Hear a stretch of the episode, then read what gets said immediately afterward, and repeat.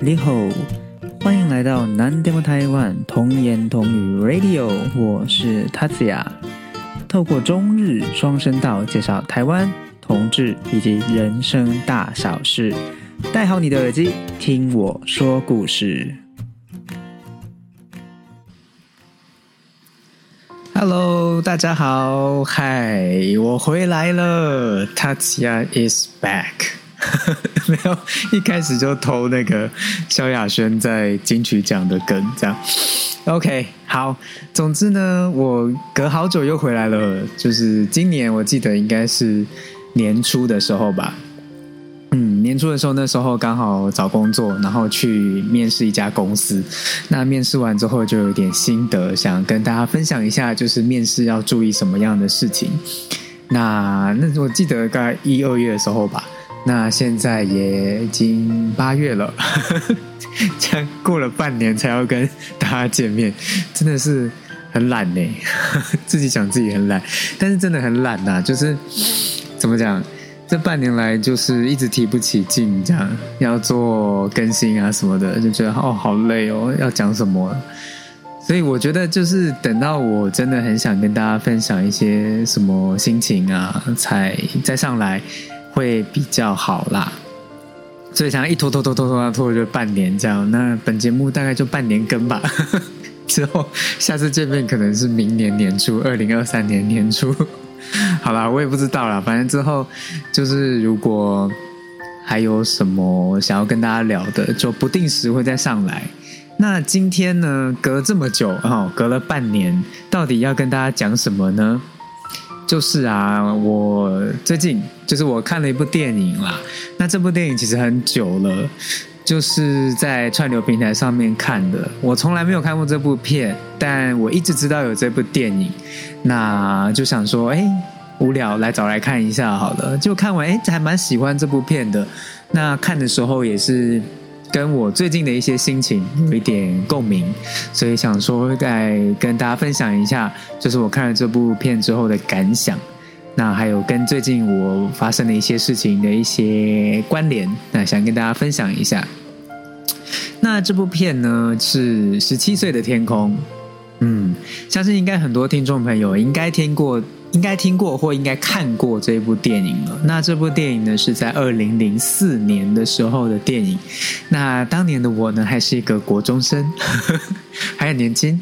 那那时候呢，诶，应该说我有听过这部片啦，但一直都没有去看。那听过是说它是蛮欢乐、蛮可爱的一部片。那确实，我看完之后也是觉得，哎，这部片真的很可爱。那看完之后让我觉得心情很好，所以呢，想跟大家来分享一下。那希望就是啦，就是大家都可以去看一下这部片，因为看完之后真的会还蛮开心的。这样，OK，好，那这部片要怎么跟大家介绍呢？就是先讲男主角好了。男主角呢是大家都知道一个很有名的一位男演员，这样。那当年呢，他呢才二十二岁，哇，有够年轻，真的是青春的马腿，二十二岁而已。那男主角是谁呢？就是杨佑宁啦。那杨佑宁在最近哦，就是二零二一年底的时候的《华灯初上》，那大家又就是。还蛮受瞩目的啦，这部作品。那他在剧中呢是演一个警察，那这个警察角色是一个很老练的一个警察啦，所以呢他是有一点油，但他是一个蛮成熟的一个角色。但是呢，在十七岁的天空哦，我看了这部电影之后，发现哇，杨佑宁真的是青春无敌耶！然后去查，哎，二十二岁而已，有够年轻的。嗯，那他就是真的很青涩啦。那他那时候，我记得我看一下 Wikipedia 哦，他是他得了第四十一届金马奖的最佳新演员，就是靠《十七岁的天空》这部片。那看了之后，我是觉得真的觉得他演的还不错，因为呢，他真的就是有演出那种怎么说，那种十七岁男生的那种羞涩，嗯。他那种，他剧中啊，先大家跟大家讲一下好了，有看过的人应该也都大概都记得啦。他就是一个十七岁的一个处男，就是他在剧中啊，有一天在 gay bar 里边，然后就因为 gay bar 很吵嘛，然后放音乐放很大声，那他跟他的朋友就他就很大声的说还是处男这样，他朋友说什么什么一直听不到，然后就是处男，然后超大声，然后只有 gay bar 的人都全部回就是转过头来看他这样，那他就是一个十七岁的处男，从来没有谈过恋爱的一个。诶，小鲜肉啊，用现在的话来讲就是小鲜肉啦。嗯，那他真的演的很好诶，我觉得虽然他真当初还是一个新人，但是他就是一个很羞涩，就是看到帅哥就是会。很不好意思，这样那谈恋爱都是这样羞羞涩涩，就是这样子就很害羞避暑的感觉。然后有喜欢的人也是就是傻笑，这样一边吃泡面来一克，应该有赞助，就是他 一边吃来一克，然后一边傻笑，这样看着觉得哎，真的有够可爱的。嗯，那他真的演的非常的好啦，当年才二十二岁而已，就是十年前左右的我，那个很青涩的样子。OK，那这部片呢，因为时代也是真的有一点久远了啦，像今年二二嘛，二二年嘛，那当年零四年，那已经也十八年前了耶，一个高中生刚出生的年纪耶，二零二零零四年高中生刚出生的年份，这样。那那个时候我才国中生而已啦，那就是真有点年代了。你看剧中一开始他在聊 MSN，我好想我那个时候我高中国中高中的时候开始使用 MSN，真的是时代的眼泪哦。就是国小的时候用即时通，我相信很多听众应该跟我差不多年纪的都有呃，就是共同的回忆这样。就是国小的时候用的是即时通，雅虎即时通，那时候还是奇摩吗？还是雅虎？忘了。总之就是即时通啦。那后来就转成 MSN 这样。那到近期最近才有所谓的 Line 的出现，MSN 就噔噔噔噔噔噔，这个上线的音效，相信很多就是上了年纪的人啊，就是跟我差不多年纪的三十几岁的诶朋友们，应该都非常熟悉的一个音效。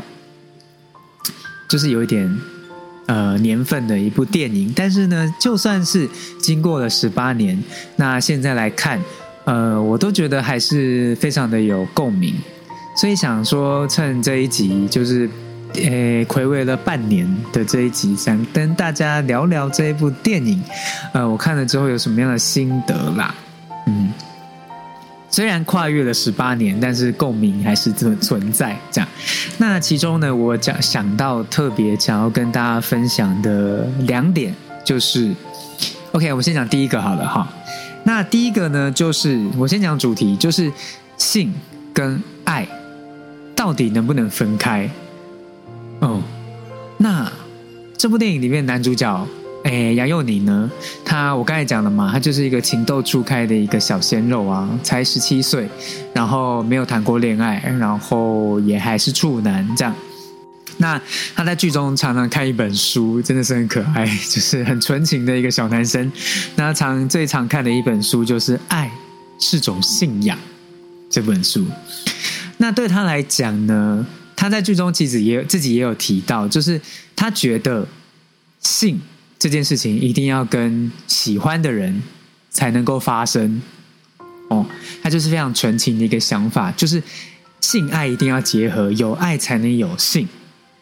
嗯，那这个观念、这个想法呢，我对我来讲啦，我呃差不多跟他年纪的时候，十几二十岁的时候，都还觉得说，确实是要这样。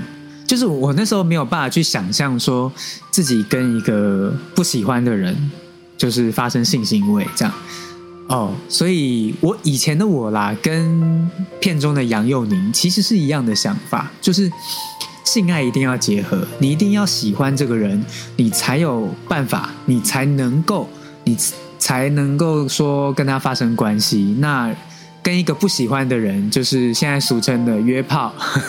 那你跟一个不喜欢的人只发生关系，对年轻时候的我、小时候的我来说呢，是一件不可能的事情。就觉得怎么可能？就觉得有点恶心，嗯，我觉得我小时候应该有这样的想法，就是怎么可能跟一个自己不喜欢的人就是发生关系这样？但是呢，看到听到但是，大概就大概知道我后面要讲什么了。就是长大之后，哦，慢慢的比较对这件事情看得比较开。就是以前觉得性爱一定要结合合为一，这样一起考虑，但是现在会觉得说，性跟爱不一定要。同时满足，嗯，应该说性这件事情对我来说啦，就是一个生理需求吧，就是跟我们口渴了想喝水，然后肚子饿了想吃饭的那种身体需求。那现在我来看这件事情的话，就会觉得说，就算你没有。喜欢这个人，或者是你跟他不是情侣的关系，不是夫妻关系，还是可以有性行为这件事情。也就是说，我现在可以接受约炮这件事情啊。讲白了就是这样，就是约炮，我觉得没有什么大不了。嗯，我现在会觉得说约炮，你就我觉得是两个守则吧。第一个就是。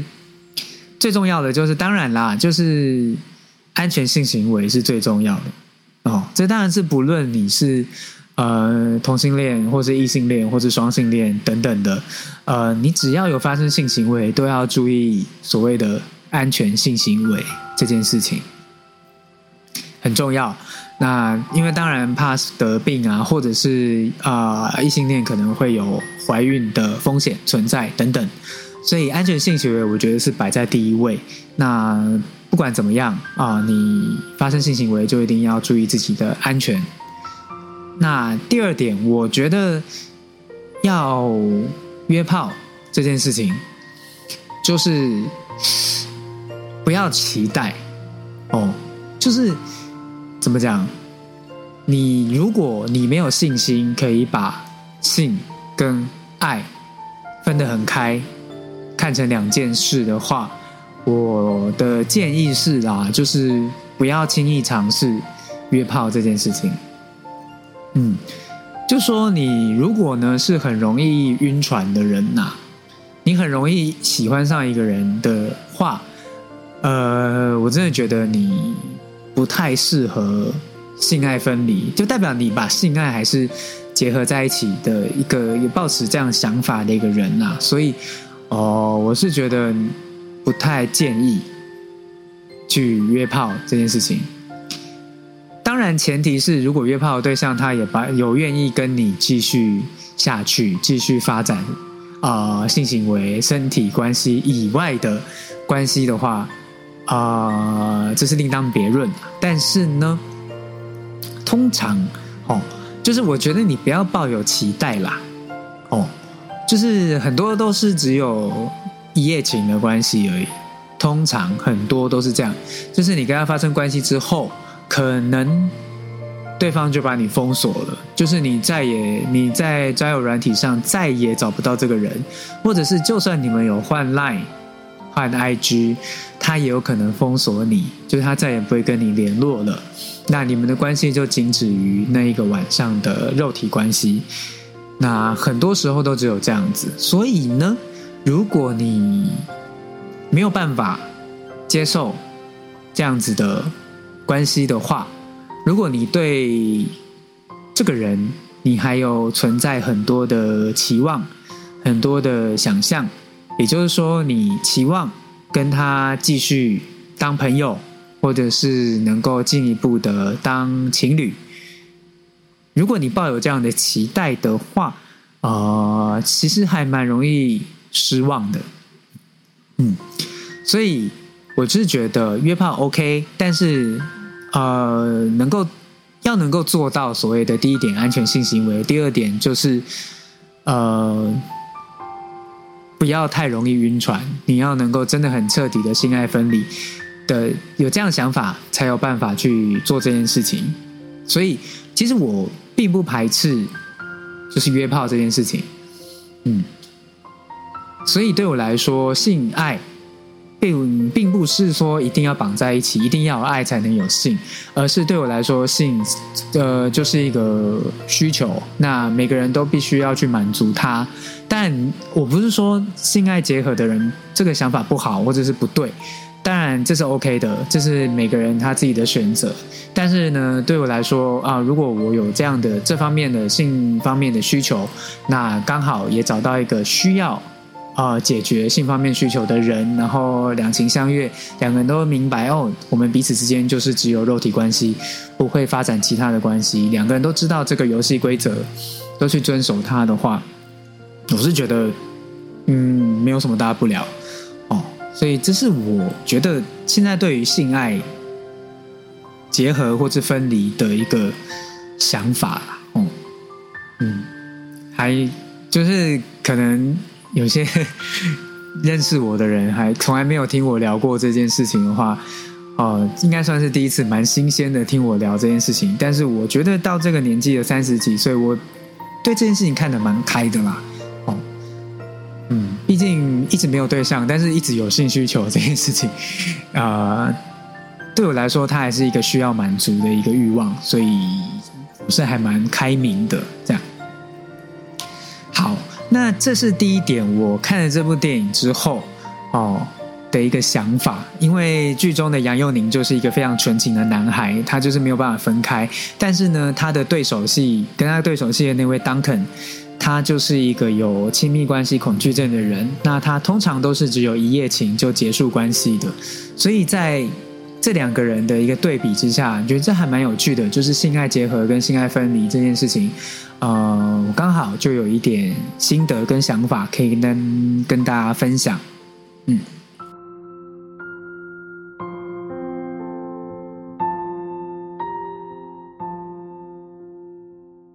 那再来呢？第二点哦，就是也是看了这部电影之后，哦，刚好我最近也有这样的一个困扰。这样的一个想法哎，所以想说跟大家来分享一下。那如果他对于这件事情有什么看法，也欢迎来我的 IG 啦、推特跟我互动，跟我就是告诉我你对于这件事情的想法。再要分享这件事情啊，就是嗯，我最近有点困扰的一件事情。当然，这件这个困扰我已经就是跟好几个朋友聊过了。那我现在也比较能够看开了，比较没有像之前这么的怎么讲死走到死胡同里面，然后钻牛角尖走不出来。因为我有跟朋友聊过，嗯，那这件事情是这样子的，哈，就是我先讲主题啦，就是说，呃，当两个人的关系，两个人的频，呃，怎么讲，联络的频率降低之后。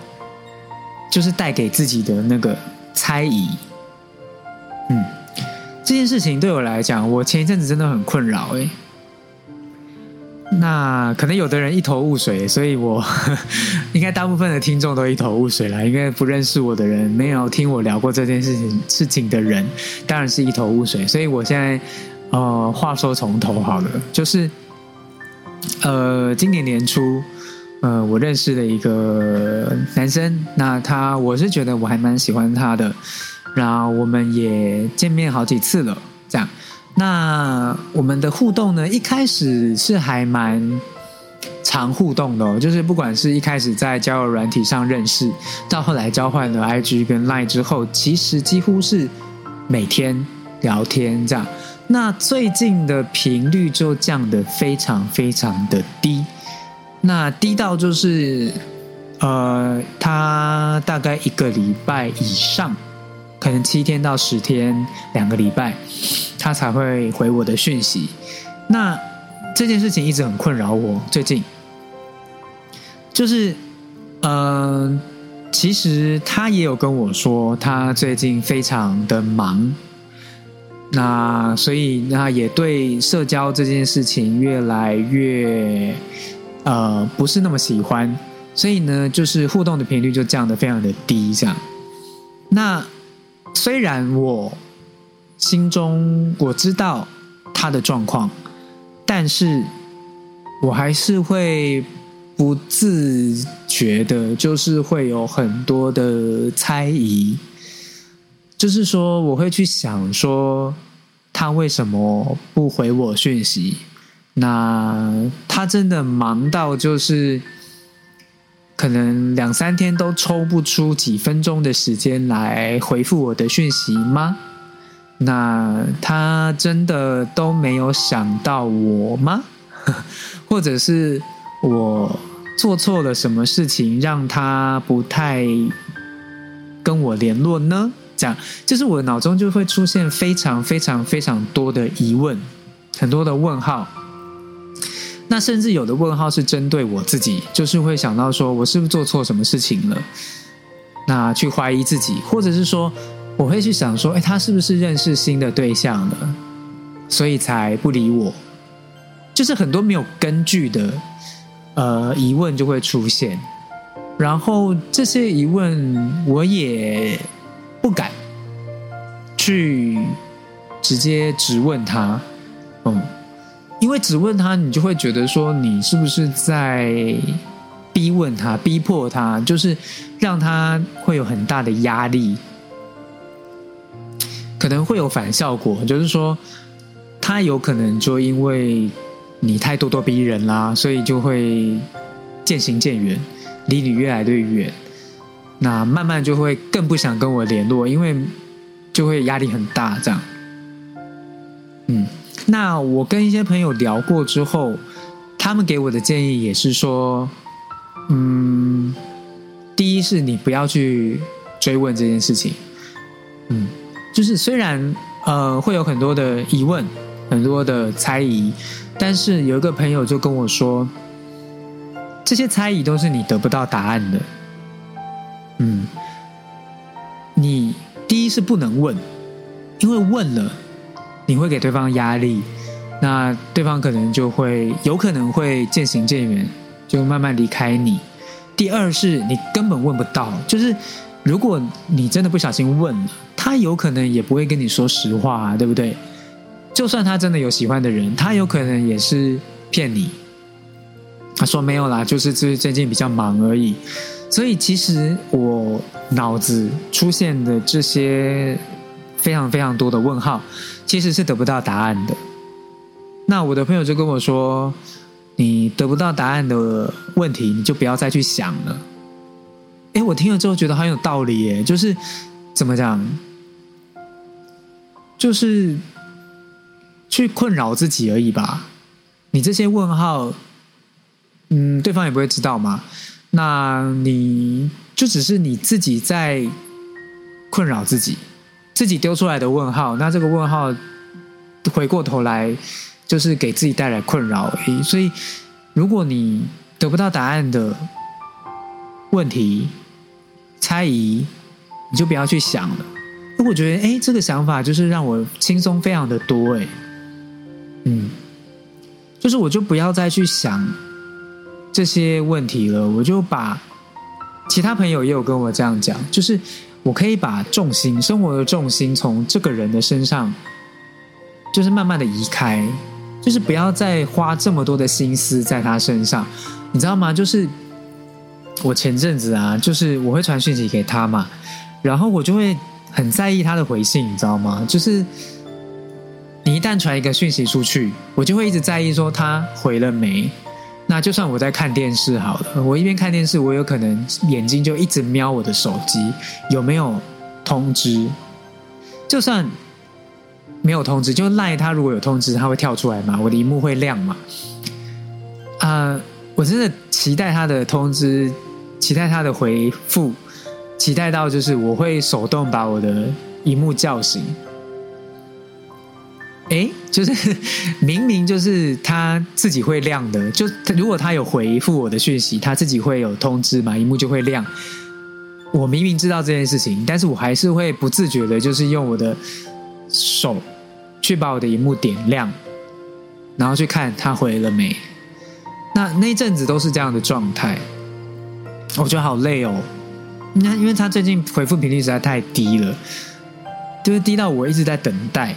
那我真的觉得等待很累。呃，我前一阵子状态真的不是很好，就是只有在上班的时候可以让我分心，就是不要去百分之百都在想他这样。但是下班之后就有点困难，这样，所以就会去想他，哎，到底回了没？这样，我觉得好心累哦，累到我真的有点状态不是很好，所以我才会在 IG 线动上面去去抒发我的心情。那也。有亏这样的抒发啦，就是有一些朋友来安慰我，这样，然后给我一些方向。那我真的很感谢这些朋友。嗯，跟他们聊聊之后，就是我才能够比较看得开，然后不要再把太多的心思放在这个人身上，而是说我应该把。我的生活的主控权给拉回来，拉到我自己身上，然后去主动的去做一些别的事情。哦，例如说，呃，听一些自己喜欢的音乐啊，唱歌啊，看一些喜欢的影片啊，做别的事情，去转移注意力，就是不要太专注在这个人到底回了没。我真的非常的感谢我的朋友们愿意就是。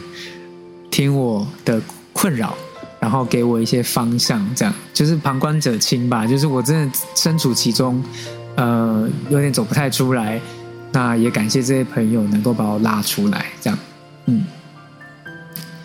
那这个就是电影里面他后面啊，就是杨佑宁跟 Duncan 他们两个发生关系之后，那杨佑宁其实是很喜欢 Duncan 的，所以他很想要继续跟他。呃，发展关系就是朋友也好，然后当男朋友也好，就是还想跟他继续联络。但是呢，Duncan 因为有亲密关系恐惧症，所以他在隔天一呃两个人共度一晚，隔天他就消失了。这样，那在这个期间，他也刚好好死不死，Duncan 就出差了，所以他联络不到他，完全联络不到丹肯，所以他就会有很多的。等待啦，很多的，就是联络不到的一种焦虑。那刚好跟我最近的状态非常的像，就是我我会主动传讯息给这个我喜欢的人，但是他都不太有什么回应。那这样的状态之下，就是我跟杨永宁就还蛮像的，就是一直等待，等待。然后杨佑宁他有主动打电话给 Duncan，但也联络不上。就像我，我会主动传讯息给他，但是他都没有回复，这样的那种非常焦急的那种心情。嗯，但我觉得这真的难免啦，因为对方是你喜欢的人，所以你当然很希望说能够很快的跟他有什么样的互动，这样。那当这个互动的状态就是一通常都是自己主动，而对方都必须要等到非常久。你的好几次的主动才换得到他一次的回复，这样的一个状态的话，呃，我觉得是蛮辛苦的，也蛮累的，嗯。但是我相信啦，我还是相信我这个喜欢的人，他真的是最近非常的忙碌，因为他实在是差异非常的大，就是我们之间的互动，之前的那种很密集的互动，跟到最近非常的呃。呃，聊天的时间拉得非常的长，可能过好几天才有办法传一个讯息，这样这样的互动的状态是差非常的多的。但我还是非常的相信他，就是只是他最近比较忙，嗯，他还是有回我讯息哦，各位听众朋友，就是他还是有回我讯息，但是就是时间拉的比较长而已。但我还是相信他啦，所以虽然很困扰，但是。呃，我还是会继续跟他有所互动下去，所以呃，大家也不要太担心。这样，哎，大家有在担心吗？自以为听众朋友在担心我。OK，那总之就是我最近的一个呃心理状态，来跟大家分享一下啊，刚好也跟这部电影有关系，所以想说跟大家分享一下。OK，那这部电影呢，大概。呃，我比较大的两个心得就是这两个啦，就是第一个性爱到底分不分离这件事情，那第二个呢，就是呃那种两个人关系变得比较呃互动比较没那么密集的时候所带来的那个猜疑。哦，刚好就是我最近比较共鸣的这两件事情，所以想说上来呢，podcast 跟大家聊一下。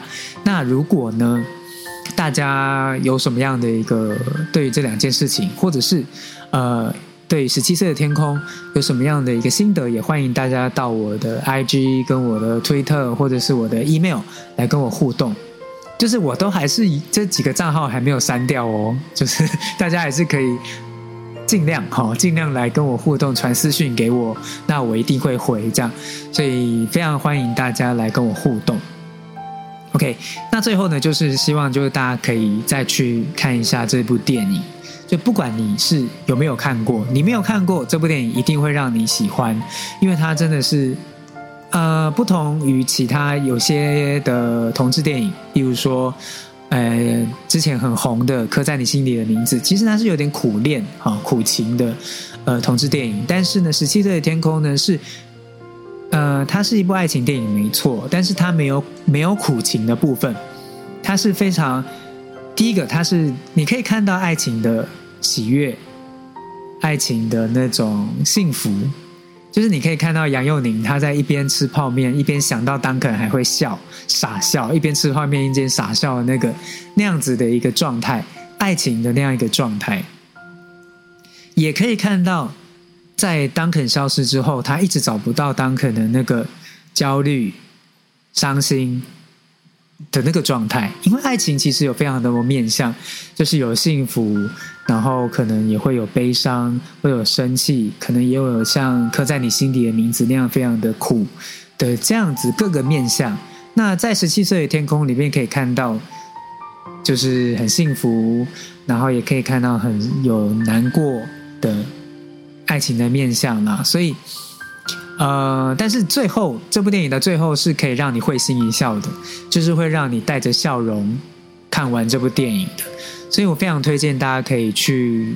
现在网络上串流平台很多合法，呃，那叫什么有授权的那个有版权的正版的电影，所以很非常欢迎大家，非常不是欢迎啦，非常希望推荐大家去看这部电影，就是大家一定会喜欢。那最后呢，就是如果你是用 KKBOX 收听 Podcast 的朋友，我也希望就是大家能够听到最后，因为我会想要点播这部电影的主题曲，也就是来自洛克班的《我想你的快乐是因为我》。这个这首歌呢是非常欢乐的一首歌曲，就算你没有看过《十七岁的天空》，你应该也听过这首歌曲。就是像我，因为我之前有一次去上 KTV 的时候，有朋友点了这首歌，然后诶，他的 MV 就是十七岁的天空的画面，我才知道说哦，原来这首歌就是十七岁的天空的主题曲，嗯，是非常好听，非常的欢乐。那希望大家，如果你是用 KK Bus 收听 Podcast 的朋友，可以留到最后，然后呢去收听这一首。我想你的快乐是因为我。OK，那今天的节目就到这边喽。那我们下次再见，不知道下次什么时候会再见了。但是呢，只要我还有什么非常想跟大家聊的话题，我一定还会上来。那我的 Podcast 一直都在，我不会把它删掉，也是对我来说也是一个纪念啦。所以我不会把它删掉。那我随时有什么样的呃想法想跟大家分享的，我都会再继续上来 Podcast 跟大家分享。OK，那今天的节目就到这边，我们下次再见。不能保证什么时候哦，拜拜。最后欢迎大家追踪我的 IG 推特，将会不定时的分享节目更新或是日常生活的体验。如果呢大家对我的节目有什么样的建议，或是有想对我说的话，也欢迎到我的 IG 推特私讯，或是寄信到本节目的信箱 nandemotaiwan@gmail.com，或者是填写本节目问卷。以上联络方式都可以在节目介绍栏里找到。最后，希望大家能够订阅我的节目，以及给我五星评价，并且分享给你的亲朋好友，让更多人能听到本节目。那我们下次再见，马达呢，拜拜。